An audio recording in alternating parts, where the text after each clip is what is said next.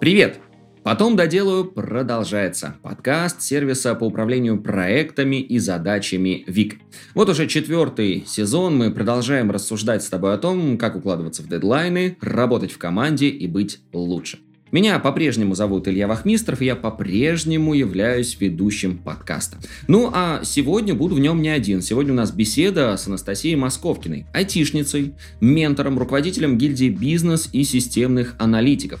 В IT она с 2012 года, сейчас работает в команде приложения «Кошелек», у которого месячная аудитория превышает 12 миллионов пользователей. Настя, привет! Илья, привет! Настя, расскажи, пожалуйста, в двух словах о том сервисе, который ты развиваешь, и какой у тебя пул задач. Я сейчас работаю в компании «Кошелек». Кошелек — это приложение, в котором собраны карточки лояльности. И в том числе и банковские карточки. А также можно получать кэшбэки, участвовать в разных акциях и так далее. И сейчас мы развиваем наше приложение и выходим на финтех рынок, разрабатываем новые функции, с которыми можно платить кошельком, например, на кассе. Такие сервисы, как Долями, ОСБП, это система быстрых платежей. И это очень классный заход на офлайн рынок платежей. А теперь, переходя к вопросу, чем я занимаюсь, то я сейчас работаю руководителем бизнес и системных аналитиков и технических писателей. И сейчас у меня в управлении 13 человек.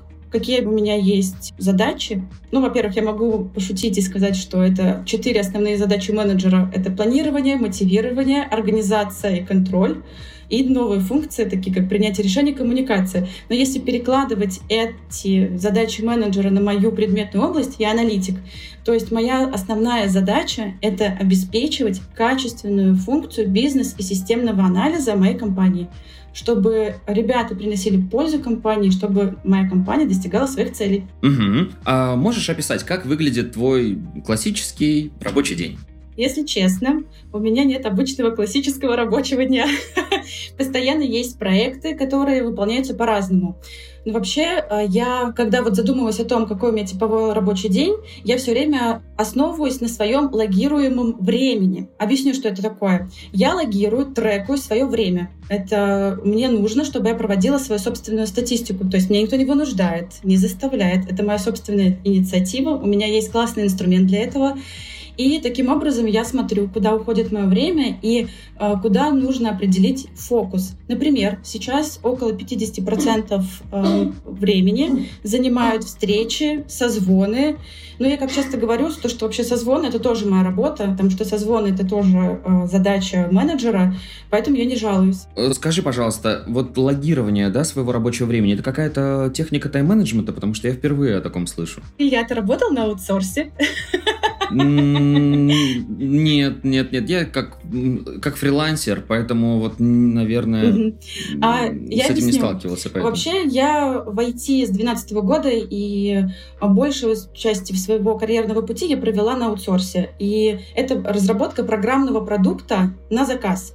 И недавно, ну, где-то полтора года, я работаю уже в кошельке. В чем смысл аутсорса? То есть приходит к нам клиент, и говорит, нам, мне нужна какая-то система, или у меня какая-то бизнес-задача, хочу это решить с помощью какой-то айтишной системы. И мы, как компания аутсорсер, исполнители, делаем сначала оценку, заключаем контракт и дальше выполняем. А за что нам платят деньги? За потраченное время на проект. Правильно? Вот это как раз логируемое время, тайм-треки.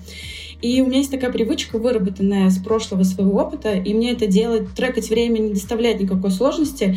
Это делать очень просто. Есть инструменты разные. Я пользуюсь инструментом Toggle. Это такой э, софт, приложение. Я пользуюсь веб-версией с телефонной мобилкой, ну, мобильным приложением. И когда я беру какую-то задачу, я включаю таймер, идет отчет времени. И таким образом я собираю всю свою активность в течение дня. А в конце недели я могу подводить итоги и посмотреть, как у меня распределялось время в течение недели и э, какой фокус нужно будет делать уже на следующей неделе.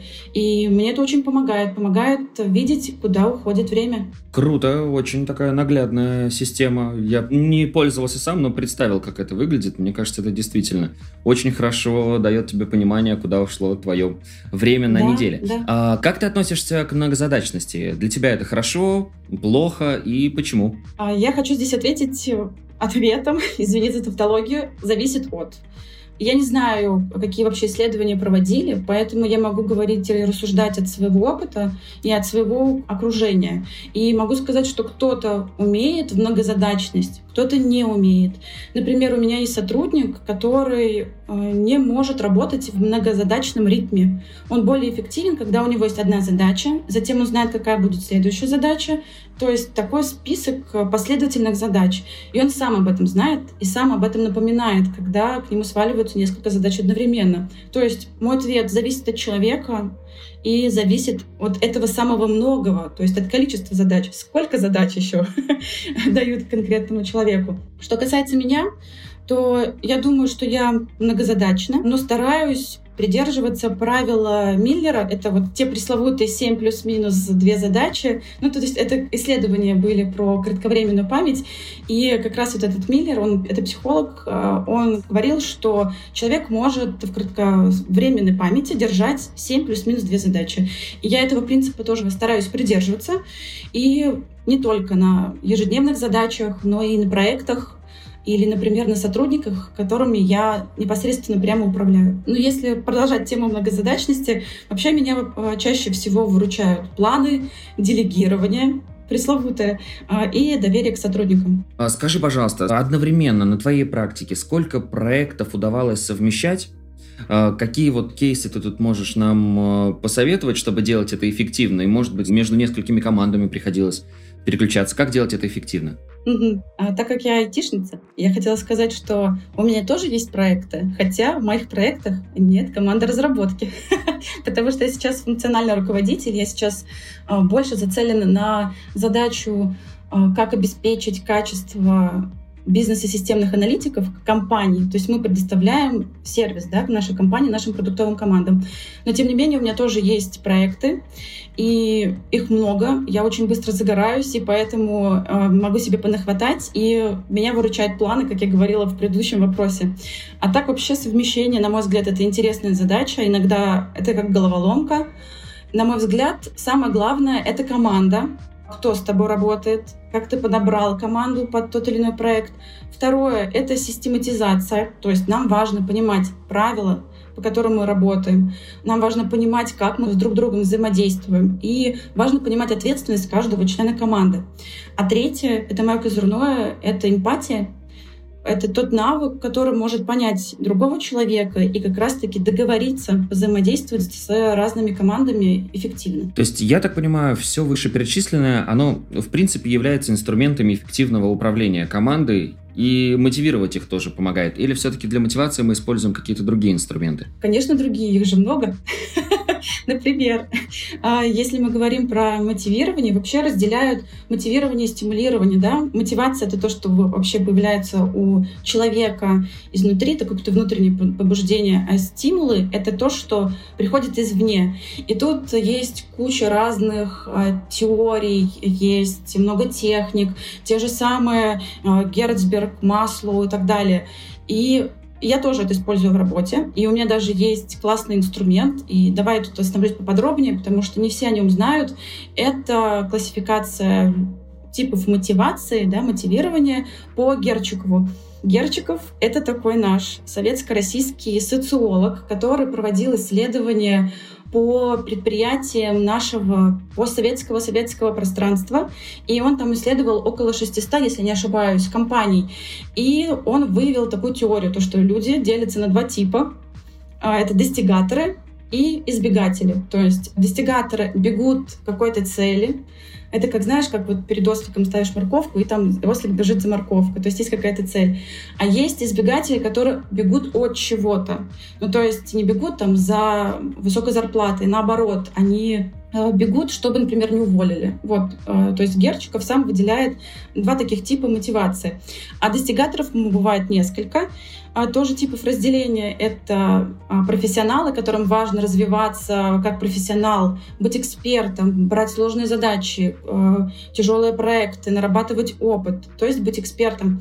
Есть люди, которые нацелены на материальную составляющую, которые оценивают себя в зависимости от того, сколько им платят. То есть, вот, например, продавцы. Продавцы получают бонус. То есть чем больше продадут, тем больше бонус получат. И здесь такой принцип. Есть хозяйственный тип мотивации, это про предпринимателей, которые готовы брать ответственность, и есть также патриоты, которым важна принадлежность компании. Так, Илья, я тут ушла немножко в теорию, возвращаюсь к практике. А я это применяю у себя в работе. И на самом деле это очень просто сделать. Это просто тест. Я даю своим сотрудникам э, пройти тестирование и дальше уже с ними разбираю, рассказываю, а какой у них тип мотивации и говорю, как можно с ними работать и, например, какие задачи им подходят. И это получается очень органично. Я тестировала эту штуку год, в предыдущей компании. Тестирую сейчас эту штуку в кошельке у себя на аналитиках. Заходит классно, потому что, во-первых, я таким образом нахожу ключик к каждому, а во-вторых, ребята сами понимают, что их больше мотивирует, и они тоже уже сами присматриваются к разным типам задач. И это помогает мне в работе. Еще спрошу, а бывало такое, что избегатели в какой-то момент своей деятельности, ну вот, может быть, им что-то так вот прям понравилось, они стали очень к этому интерес большой проявлять, и вдруг они переходят в категорию достигаторов. Или вот если уж ты избегатель, то это на всю жизнь. У меня нет однозначного ответа. Надо следить на э, выборке какой-то. Ну, вот, например, у меня есть в команде э, аналитик, у которого в равной степени... Это, это знаешь, вот эта система, она как с типами характера. Да? Вот есть холерики, флегматики, меланхолики, сангвиники, и нет чистого типа. Так и здесь. Нет чистого типа мотивирования. И у меня есть сотрудник, который в равной степени э, избегатель, профессионал, и э, с материальным типом э, мотивирования. То есть очень такое интересное комбо, которое состоит из трех типов. И тут очень интересно, этот человек классно работает в жестких рамках. Ну, то есть, например, за счет своего желания развиваться в задачах человек не боится трудностей. Но когда еще есть какие-то жесткие дедлайны, то там вообще человек идет как паровоз. И это его суперсила. Главное этим не злоупотреблять, потому что людям э, нужен отдых, и не всегда нужно жить в стрессе. Отвечая на вопрос, может ли быть люмпин, ну вот э, избегатель, а, достигатором, я думаю, да, но это очень сложно, потому что это вообще разные противоположные типизации, поэтому я думаю, что вряд ли. Но внутри достигатора вот эти вот э, условно а, профессионал, а, тот, кто на материальной ценности основан, патриот или хозяйственный тип, они могут варьироваться в зависимости от состояния человека на текущий момент. Я тоже это отслеживала и, кстати, тоже применяла это в практике. Я смотрела, как, например, разные бонусы, материальные или нематериальные стимулирование, мотивирование влияет на как раз условно на патриотизм. Когда человек начинает жить в комфорте, работает в кайф, у него патриотизм чуть-чуть повышается. Вот это интересная закономерность. Слушай, классно, когда рядом есть человек, который разбирается в этом во всем и может даже из твоих качеств избегателя сделать суперсилу. Да, это, конечно, да. это классно. А, слушай, мы с тобой общаемся вот буквально несколько минут, но ты уже создаешь впечатление человека, который постоянно в ресурсе, не выгорает, но не могу не спросить, бывают ли у тебя моменты выгорания, если да, то как ты с ними справляешься? О, это классный вопрос, потому что, во-первых, это сейчас очень такая животрепещущая тема, там, потому что у нас очень изменчивый мир, у нас много работы и так далее. Я тоже интересовалась этим вопросом, и мне казалось, то, что я выгораю. Потом, покопавшись, я же аналитик, я не могу просто взять все на правду, на веру или там почитать какие-то статейки. Мне нужно, чтобы эм, были какие-то там научные статьи или, как говорят психологи, или, например, что советуют коучи. Итак, а когда я разбиралась в теме, э, я узнала, что у выгорания есть три признака. Первый признак — это эмоциональное истощение, это первый этап. А второй признак — это негативное отношение к окружающим людям, это к коллегам, к партнерам. А третий этап и третий признак — это когда ты уже сам не видишь своих достижений. И люди реально бывают выгорают, когда проходят все эти стадии. У меня такого не было, к счастью. У меня было эмоциональное истощение, когда я устала, и мне нужен был какой-то э, ресурс времени, чтобы восстановить свои силы. Вот, поэтому я отвечаю на этот вопрос. Нет, я не была прям в выгорании, и слава богу. А так э, я Делаю профилактику. А, профилактика очень простая. Это получать удовольствие от работы. Первое. Как только я чувствую, что мне уже как-то в тягости, я уже начинаю балансировать и смотреть, что пошло не так. Я свою работу люблю. И поэтому ты мог обратить внимание, что я так с энтузиазмом об этом всем рассказываю.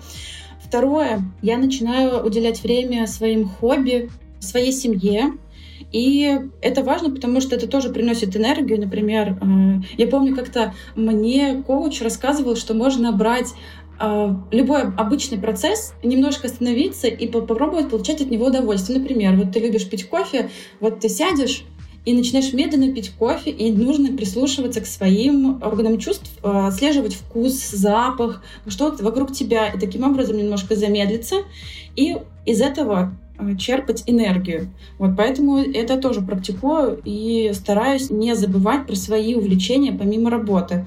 А так если идти дальше, а, я тоже ресечила, и на всякий случай вкину такие техники. А, это 100 благодарностей и 100 достижений. Они очень популярны, открыты. Я думаю, что многие об этом знают. 100 благодарностей — это как раз э, способ профилактики вот той второй стадии, когда ты начинаешь относиться негативно к своему окружению, ты каждый день пишешь благодарность кому-то. И таким образом ты находишься в таком балансе, ты не укатываешься вниз. А 100 достижений — это когда, это уже профилактика третьего этапа выгорания, да, когда ты не видишь своих достижений. Ты выписываешь, какие у тебя достижения были за день. Любые. Например, я э, расчесала свою собаку. У меня пудель, мне нужно расчесывать. Это тоже достижение. Собака прекрасно выглядит. И такие мелкие тоже надо записывать, чтобы ты видел, что у тебя есть какой-то прогресс в жизни, и то, что ты не скатываешься вниз. Опять сказал, скатываешься вниз. Давай подниматься. Слушай, ну это такие крутые приемы для того, чтобы оставаться продуктивными. Ты прям их там нам набросала. За это тебе большое спасибо. А вот э, есть ли у тебя привычки, которые мешают быть э, продуктивной? Или, может быть, какие ты замечала за своими коллегами? Есть. Прокрастинация. Да, а, и это мой какой-то бич, потому что я могу до последнего оттягивать, оттягивать, и стараюсь с этим бороться, распиливая слона на мелкие кусочки. Иногда мне это удается, иногда не удается. Иногда мне кажется, что я очень удачливая, потому что пока я никого не подводила и не подводила саму себя. Но прокрастинировать это сложно эмоционально, потому что ты такой оттягиваешь, но во время оттягивания ты все равно думаешь о том, что тебе нужно сделать, и ты в полной мере не отдыхаешь, не живешь у тебя есть какой-то такой камень. Вот. Я считаю, что это моя привычка, моя особенность, которой я пытаюсь поработать, но пока не всегда удается. Я думаю, многие наши слушатели сейчас тоже подписались под этим, что и у нас тоже такие привычки есть, действительно. Никуда от прокрастинации не деться.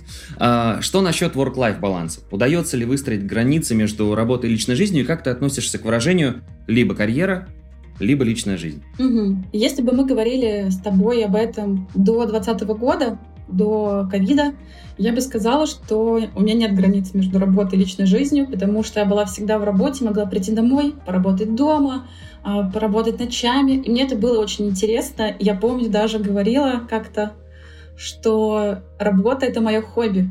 Я ходила на конференции, выступала на площадках разных, а, изучала интересную литературу, участвовала в сообществе пыталась э, менторить на тот момент. То есть для меня реально работа была хобби, мне было очень интересно в этом развиваться. И, кстати, возвращаясь к предыдущей нашей теме, это как раз-таки признак э, типа мотивация профессионала, когда очень хочется развиваться и прокачиваться как специалисту. Итак, это было до ковида. После ковида мы сели все на удаленку, и как-то все пошло не так, как было раньше.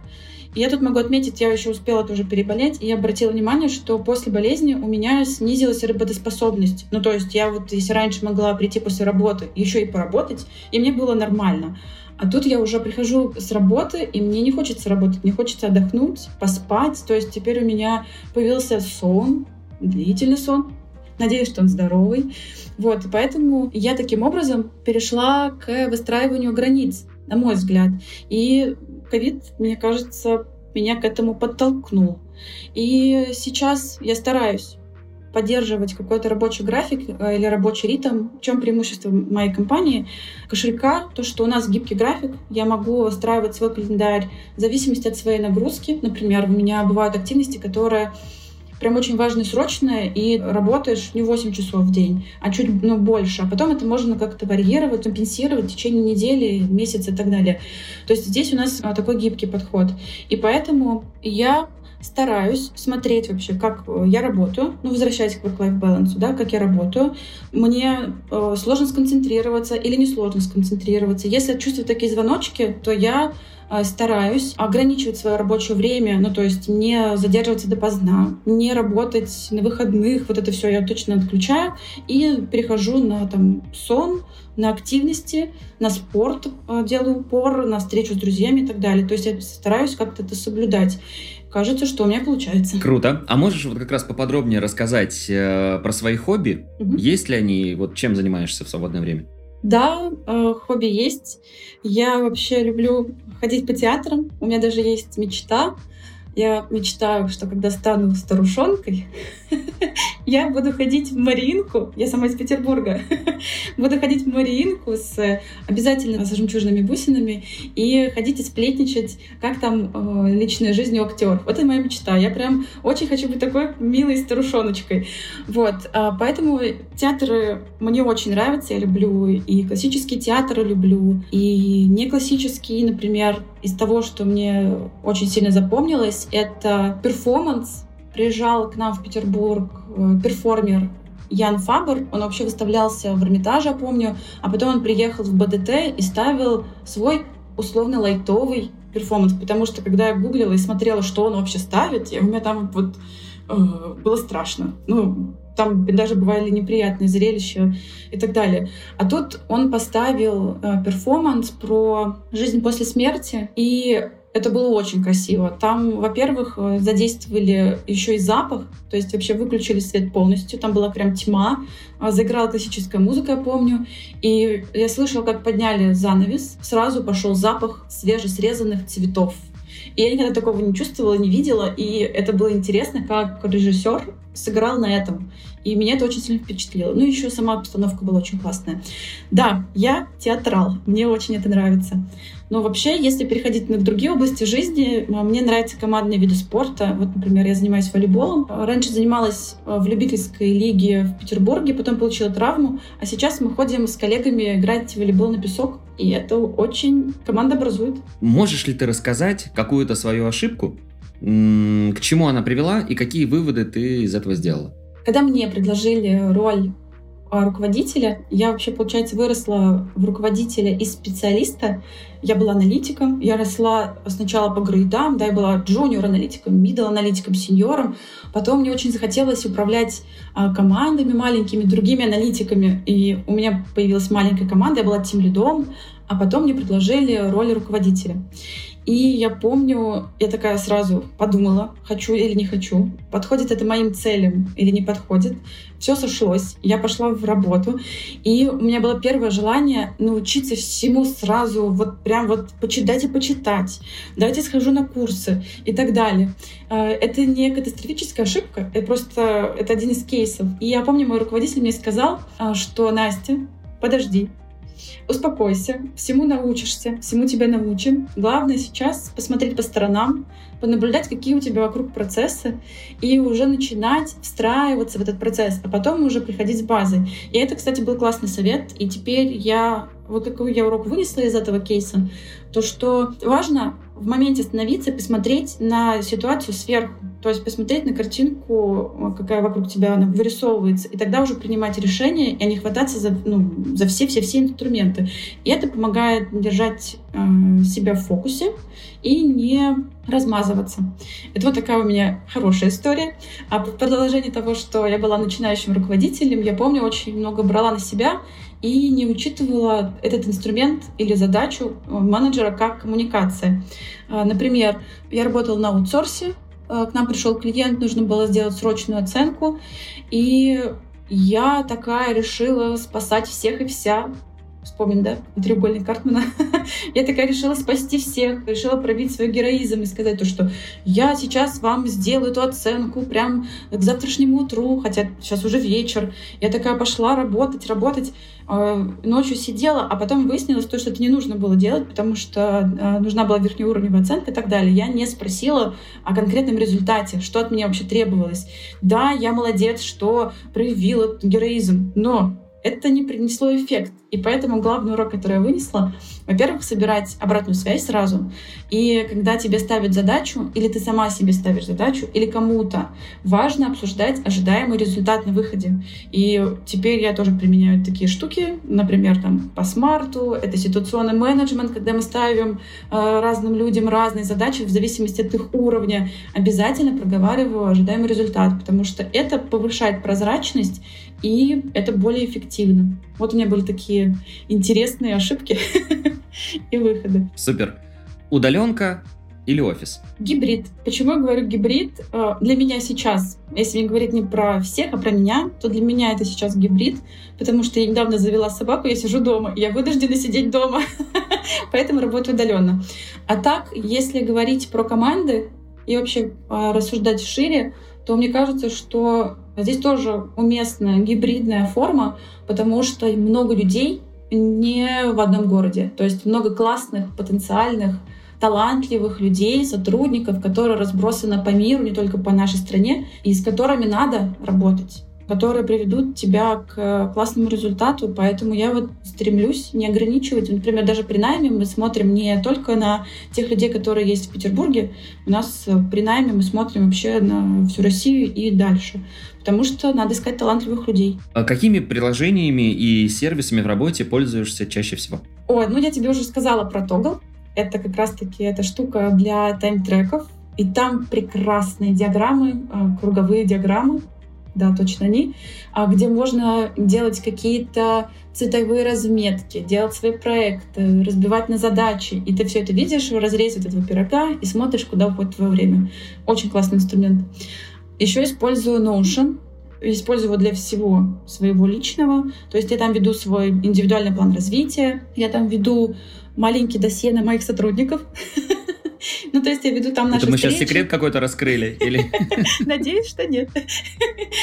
Но вообще э, я веду там маленькие заметки по сотрудникам, а, какие конкретные задачи ставила, как там настроение. Вообще у нас есть практика проведения индивидуальных встреч один на один с сотрудниками, а я же функциональный руководитель, у меня 12 а, ребят в отделе. Нет, 13 ребят в отделе, поэтому а, я с каждым встречаюсь э, с определенной периодичностью, смотрю, как там ребят настроение, а, что ребят напрягает.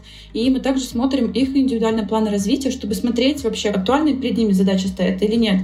И это я тоже себе сохраняю в Notion, потому что мне важно не утонуть в своих заметках. Я люблю систематизировать, и мне нравится то, что там есть вот такая вот история моего взаимодействия с моим сотрудником, что, кстати, и хорошо играет на мою эмпатию. То есть я вспоминаю, что было, и могу конкретному сотруднику прийти с конкретным предложением. То есть я буду знать, э, что и как разговаривать с конкретным человеком.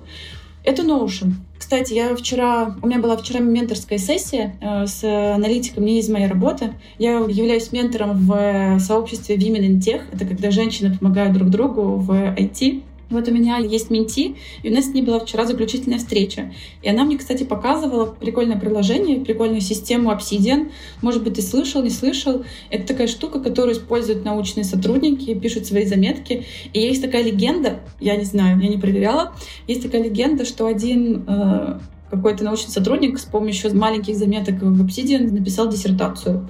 Или используя такую же кластеризацию. Что-то такое. Короче, прикольная система. И эта штука умеет тегировать заметки и потом составлять интересные диаграммы. То есть он может составить граф твоих заметок. Например, ты такой составляешь базу знаний, и их а, между собой связываешь, а потом Obsidian может тебе показать вот этот граф твоих заметок, как они связаны друг с другом. Ой, это очень интересно. Так, ну я не пробовала. Надо посмотреть. Продолжаешь ли ты сейчас заниматься обучением? И если да, то какие навыки прокачиваешь и какой формат для этого выбираешь? Так, вообще, опять начну издалека, как аналитик, с контекста начинаю. Я адепт философии кайдзен. Это японская философия непрерывного улучшения, и я считаю, что если человек хочет развиваться, он должен делать это непрерывно. А, вообще, эта техника не только для людей, а вообще для продуктов, для компаний и так далее. Но я это перекладываю на себя как на аналитика, как на руководителя, и поэтому мне важно актуализировать свои навыки, и развиваться дальше. Ну, то есть идти как этот паровоз, как локомотив. И, например, из последнего я недавно прошла обучение по голосу и училась разным техникам по настройке голоса, как не волноваться перед выступлениями. Кстати, я сегодня тоже проделывала разные техники, как мне совладать со своим волнением перед нашей встречей. Надеюсь, волнения в голосе не слышно. И... Ты права. Ну, да, я надеюсь. Это вот последнее обучение, которое проходила. До этого я вписывалась в разные курсы от разных онлайн-платформ и также проходила обучение менеджменту в высшей школе экономики. Это было одно из самых э, классных решений. Я сегодня рассказывала о том, что мне посоветовали не изучать сразу теорию менеджмента, когда я стала руководителем, а просто понаблюдать.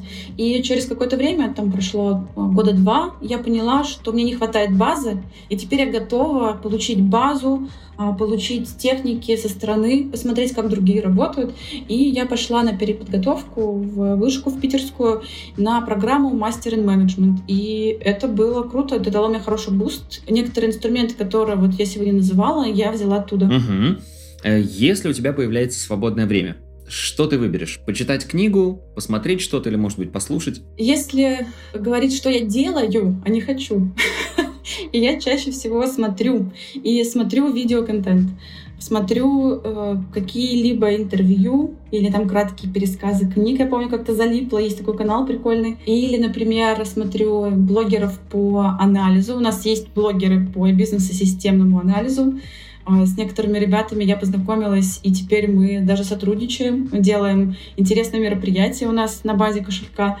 И про книги у меня есть такой затык, то, что если я начинаю читать книгу, мне хочется закончить ее прочитать. И мне не хочется начинать новое, потому что это такой вот груз. Возвращаясь к теме ведения одновременных проектов, если смотреть на прочтение книги как на проект, то у меня много проектов одновременно. И, и некоторые не удается как-то заканчивать, потому что попадает интерес к этому.